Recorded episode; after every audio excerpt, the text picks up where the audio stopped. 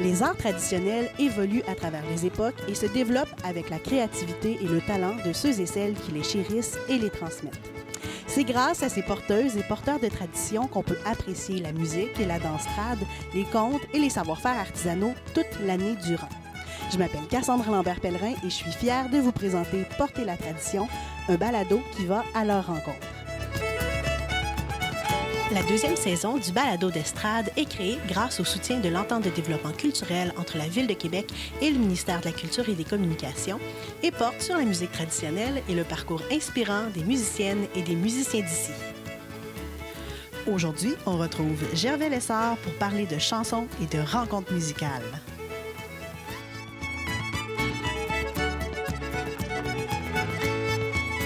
Tout le, le volet des chansons aussi dont on n'a pas parlé. Puis euh, dans, dans ta famille, est-ce que ça chantait? Euh, Moi, euh, mon père, il ne chantait pas.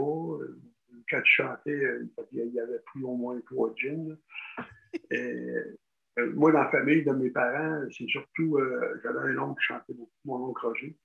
Lui, euh, Roger Lessard, le frère de mon père, c'est lui qui m'a influencé le plus au niveau vocal. Ça a été mon.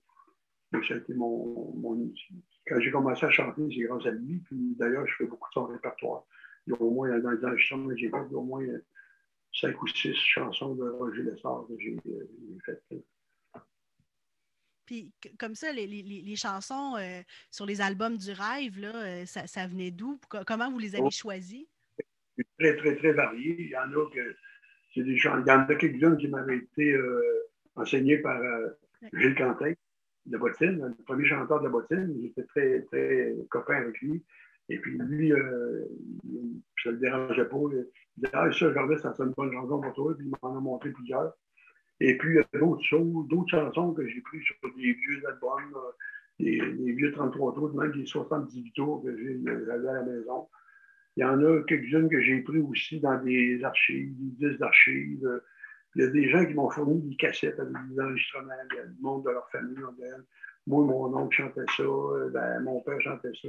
Il, me passait des cassettes, puis euh, il apprenait des chansons comme ça. Ça, serait, chaque chanson est un cas particulier. Mais sur les albums, surtout les premiers albums, les vinyles du du chaque chanson, je pense qu'on raconte l'histoire de chacune. là. Si quelqu'un veut savoir l'origine de la chanson, on ne s'est jamais gêné pour donner les informations exactes. Ouais. C'est sûr que là, comme, comme la, la- chanson la plus populaire euh, qu'il y a eu euh, dans l'histoire du rêve, a été celle que chante de Dondaine Lariden. Ça, ça venait, ça, je l'avais pris sur un vinyle. Le vinyle, ça s'appelait L'oncle, la démarre et les princes du folklore. Moi, j'ai changé l'air. Et l'air, à l'époque, c'était euh, Par un beau dimanche au soir, en allant me promener. Par un beau dimanche au soir, en allant me promener. J'ai rencontré la belle, je lui ai demandé. On donne la ridaine, ma tapatali, ma tout, ma tatali, ma li, ma tout, ma tapatali, ma tout, ma tatali, la ridée. Ça, à l'air de l'oncle à démarre. Moi, j'ai changé par un beau dimanche soir, en allant me promener. Par un beau dimanche soir, en allant me promener. J'ai rencontré la belle, je lui ai demandé. On donne la ridaine, ma tapatali, ma tout, ma tatali, ma C'est pas le même air. Moi, mon air est comme plus, euh, plus mystérieux, un peu plus triste. L'autre, c'est un air plus, euh, plus léger. En tout cas, c'est en mineur les deux, là, mais c'est pas le même mineur. Comme quoi, quand on apprend une pièce, euh, il y, a- il y a toujours place à la, à la liberté dans l'interprétation. Dans la musique traditionnelle, c'est ce que j'aime le plus, c'est qu'il y a beaucoup de liberté. C'est un peu comme dans le jazz. Tu, sais, tu, fais, tu fais une pièce, puis tu as le droit de l'interpréter à ta manière. Il y en a qui sont un peu pointus, là, mais je ne suis pas d'accord avec eux. Ceux qui disent que quand tu apprends un air, que tu le joues exactement comme tu l'as appris. là. Ça, on absolument en désaccord avec ça. Tu peux le faire, il n'y a rien contre le fait de le faire, mais que ce soit obligatoire, non, ça, j'en parle pas. Moi, je suis pour euh, l'interprétation. C'est chaque musicien qui décide comment il va jouer sa pièce.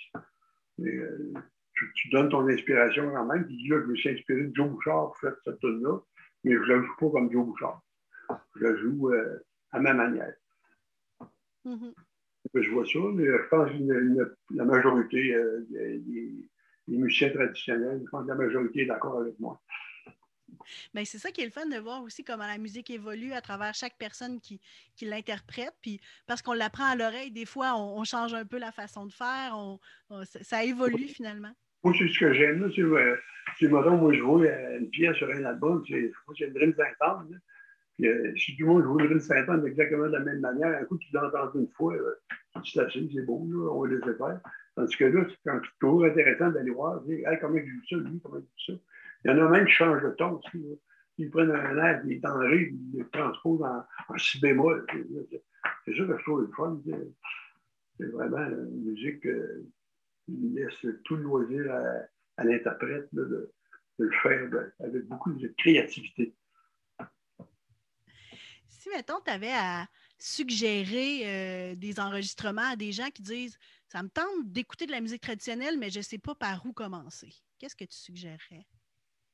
Bon, je ne sais pas. Euh, c'est sûr que à l'accordéon, c'est sûr qu'il y, a des maîtres. Là, moi, je sais que Gérard Lajoie, c'est euh, beaucoup de gens qui euh, apprécient moins parce que s'ils jouaient avec des instruments, des fois, qui n'étaient pas accordés tout à fait euh, à 100% il était à 95% Mais c'est un mot du bon musicien. Il a, inspiré beaucoup, beaucoup de joueurs d'accordéon. Ça vaut la peine d'écouter un gars comme Gérard Lajoie, même si de temps en temps, il y a une note ou deux sur un accordéon qui il n'y avait pas le moyen d'aller la faire accorder. Il ne laisse pas. Donne un style. Mais euh, par contre, quelqu'un qui écouté de l'accordéon parfait, euh, super bien joué, euh, puis d'une façon un peu plus, je dirais, classique. Là. Ben, c'est sûr qu'il y a des noms comme Philippe Bruno qui sortent, là, qui est excellent. Il y en a plein de joueurs, de bons joueurs d'accordéon. il y en a qui sont pas connus. C'est sûr que Yves Lambert de la bottine, c'est un autre bon d'accordéon. Je, l'écoute. Euh, puis, euh, le gars de Vent du Nord aussi, euh, tous les, musiciens, ceux qui jouent de l'accordéon, il y en a. À mon manie, Marcel Desservier, c'est un maître. Donc, chacun leur style, c'est tous des bons joueurs. Au violon, c'est la même chose. Il y en a, beaucoup s'inspirent encore de Joe Bouchard. Il y a un style très spécial on appelait ça euh, le, style kangourou. Dans le genre, oui, oui, oui. Il mettait du vibrato dans les notes, un peu comme les musiciens classiques font. Euh, ça donne un genre. Euh, je pense, que Joe il avait quand même eu une formation de violon classique. en plus, ça, transparaissait un peu dans son, jeu. Puis après ça, ben, c'est sûr, ben, il y a, des, sont, plusieurs qui sont décédés maintenant. Puis Toudreau aussi, ça restait un maître. Isidore Souti, euh, euh, pour des, beaux airs, il y en a plein. Moi, j'ai appris beaucoup d'airs de violon, Isidore Souti, parce que je trouve que ça sonne vraiment québécois. Au moment d'apprendre du nouveau répertoire, mettons, si on remonte là, euh, dans les années d'université et tout ça, est-ce que tu écoutais des albums puis c'est ça que tu apprenais ou c'était plus en, en rencontrant d'autres musiciens? C'était pas mal moitié-moitié. Oui, j'avais beaucoup d'albums. Je me souviens, l'un des premiers albums de musique traditionnelle que je me suis acheté, c'était euh, Bruno Constantino. Ça, euh, c'était un roi d'accordéon absolument méconnu. Il n'y a pas grand monde qui a entendu parler de ça, Bruno Constantino. C'est un gars assez grassouillet. il avait une grosse chemise carottée sur la, sur la pochette. Puis euh, il jouait vraiment des, très, très beaux airs. Il y avait même un pot jaune sur son album. Je trouvais ça bien fun, son style. C'est un bout de jeu assez léger. Puis euh, je me souviens d'avoir rencontré une fois euh, Jocelyn Bérubé. Je ne sais pas si tu connais Jocelyn. Lui, euh, c'était un des premiers joueurs de violon. C'est le premier album qu'il avait acheté lui aussi. On s'était parlé, moi et Jocelyn, puis on, on, apprenait les mêmes pièces en même temps. C'était un album de Bruno Constantino. après ça, on a eu d'autres disques que j'ai achetés. Il y a les Frères Lisotte de Saint-Louis, de Sainte-Louise. Il y a des airs après de eux. C'est surtout l'accordéon. Il y avait du violon aussi là-dedans. Euh, il y avait pas mal de, Il y avait des gens de Nouvelle-Angleterre aussi. J'écoutais. Euh, il faudrait que j'aille dans ma discothèque, là, les albums, j'en ai, des centaines. Là, moi, euh, ce que j'avais pensé faire, c'est, étant donné que c'est ce qu'il plus simple, le premier reel que j'ai appris à l'harmonica. Parce que les, premiers airs que j'ai à la Monica, comme je disais tantôt, c'était. Euh,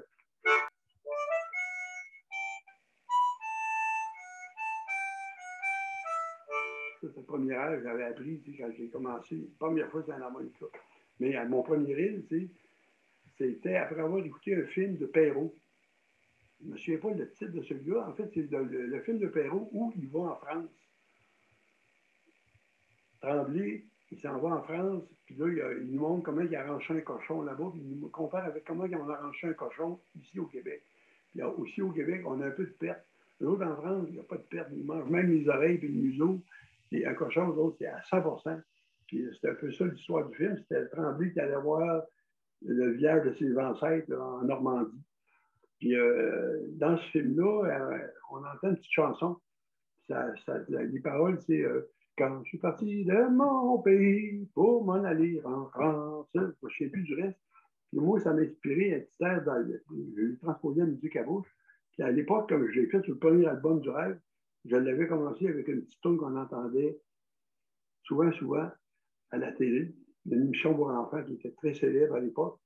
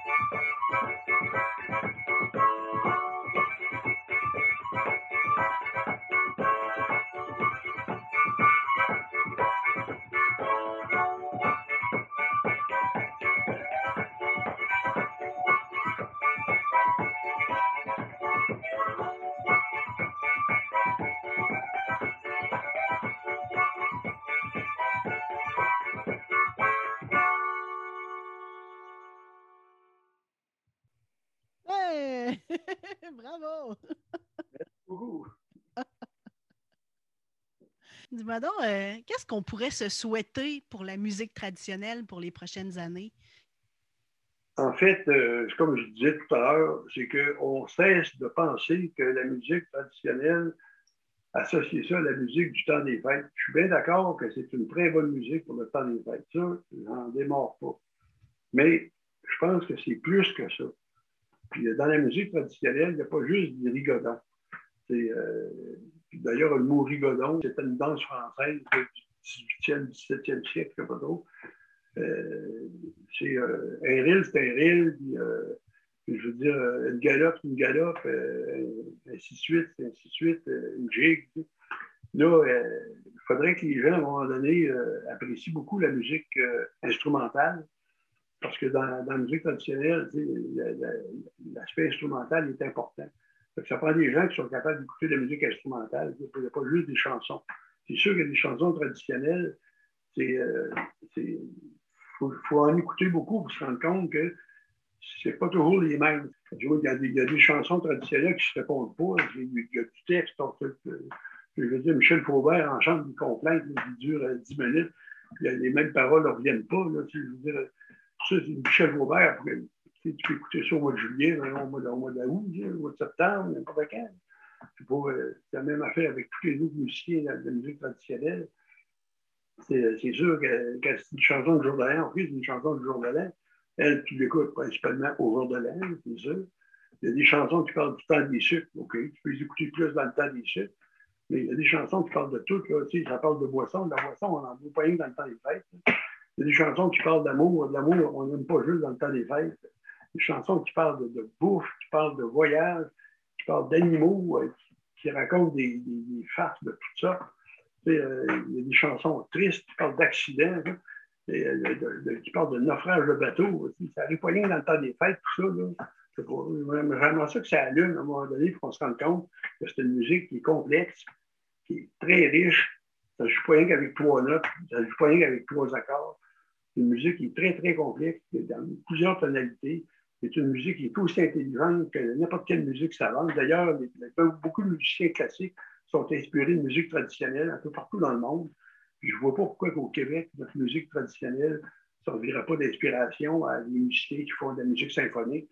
C'est certain qu'on a des airs ici qui valent la peine d'être euh, interprétés avec des grands orchestres et d'être écoutés toute l'année. c'est ce que je souhaite à la musique traditionnelle, c'est qu'elle prenne sa place. C'est ça aussi, hein, la musique traditionnelle. Au final, c'est la rencontre, c'est des gens pour jouer ensemble. Oui, c'est sûr. Mais là, je sais que ici, à Lévis, euh, entre autres, il y a la Bercade, ils sont en rénovation complète. Là. Je sais pas si ça va réouvrir un jour.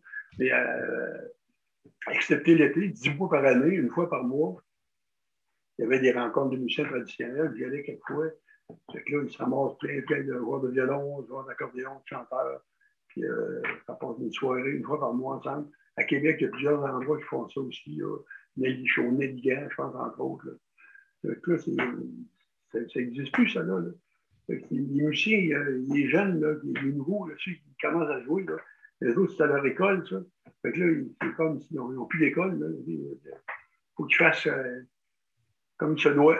Il y a moyen de se débrouiller tout seul. La musique traditionnelle, ça se joue à l'oreille. Il y a moyen de se débrouiller tout seul. Ben, je pense que ça prend des musiciens qui, qui jouent aussi toute l'année. Puis, euh, assurément, en dehors de la pandémie, évidemment, euh, le rêve est là pour, pour pouvoir continuer après. Pas pour longtemps. pour l'instant, on s'ennuie. On, on, s'envoie des, des, emails de temps en temps. Puis, moi, de ce temps-là, je fais de la bière. C'est à peu près trois, quatre mois, j'ai commencé à faire de la bière. Puis là, mes premières étaient plus ou moins bonnes à mon goût. Puis là, euh, mes dernières, là, euh, je, pense que je ne vais plus m'acheter à l'épicerie de la bière. Moi, j'aime ça de la IPA. Puis là, je me fais une IPA avec vraiment à mon goût, avec un IBU élevé. Puis euh, il est très bon houblon, j'en mets du houblon. Houblonnage à cru, très bonne bière. Puis j'ai hâte de la faire goûter à mes amis. Puis là, ben, je suis seul à la boire. Ça me manque. Ben, merci beaucoup, Gervais. Ça a été très intéressant. Le balado d'estrade est une production du Centre de valorisation du patrimoine vivant. Le thème musical est un extrait de la pièce L'autre bord de l'eau du groupe La Déferlance. Merci à Gervais pour sa générosité. Je m'appelle Cassandre Lambert-Pellerin et on se dit à bientôt pour un autre épisode de Porter la tradition.